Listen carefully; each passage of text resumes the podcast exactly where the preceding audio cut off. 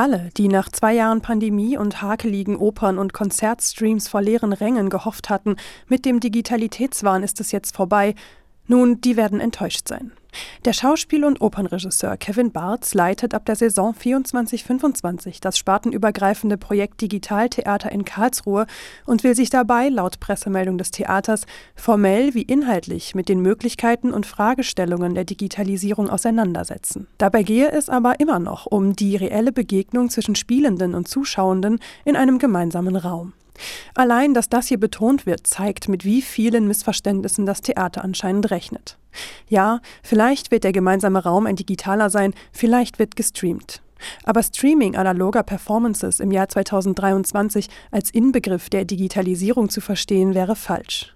Das Leben dieser Tage ist schließlich in einem solchen Maß durchdigitalisiert, dass man sich schon viel eher fragen kann, welcher öffentliche Raum, außer die mutmaßlich unberührte Natur, funktioniert denn heute noch vollständig analog? Auf das Theater übertragen heißt das. Beginnt die Digitalisierung schon bei den Übertiteln oder bei eingebundenen Videos in Inszenierungen oder erst bei Live-Zuschaltungen in einer Performance? Ist Oper noch analog, wenn das Publikum im Vorhinein auf digitalem Weg in die Realisierung eingebunden wurde? Andersherum gilt das auch. Ab wann ist Theater denn nur noch digital? Sind die Menschen, die dort auf der Bühne stehen, nicht trotzdem echt? Die Frage, ist ein Projekt Digitaltheater Schnickschnack oder längst überfällig, ist vor diesem Hintergrund eine Frage mit wenig Sinn. Viel spannender ist doch, was für kreative Inszenierungen und Kunstgriffe einem Theater wie Karlsruhe einfallen und wie diese Ideen ästhetisch und inhaltlich aufgehen und wirken.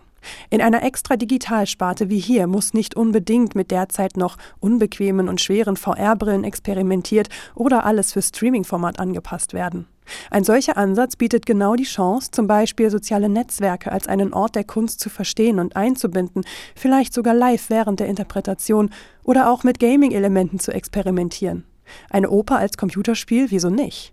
Digitale Tools sind letztendlich genauso einfach nur Mittel wie ein Kostüm, ein Spielort oder ein Text. Auf ihren Einsatz kommt es an und die sinnvolle, kreative, vielleicht innovative, vielleicht experimentelle Einbindung in eine künstlerische Idee.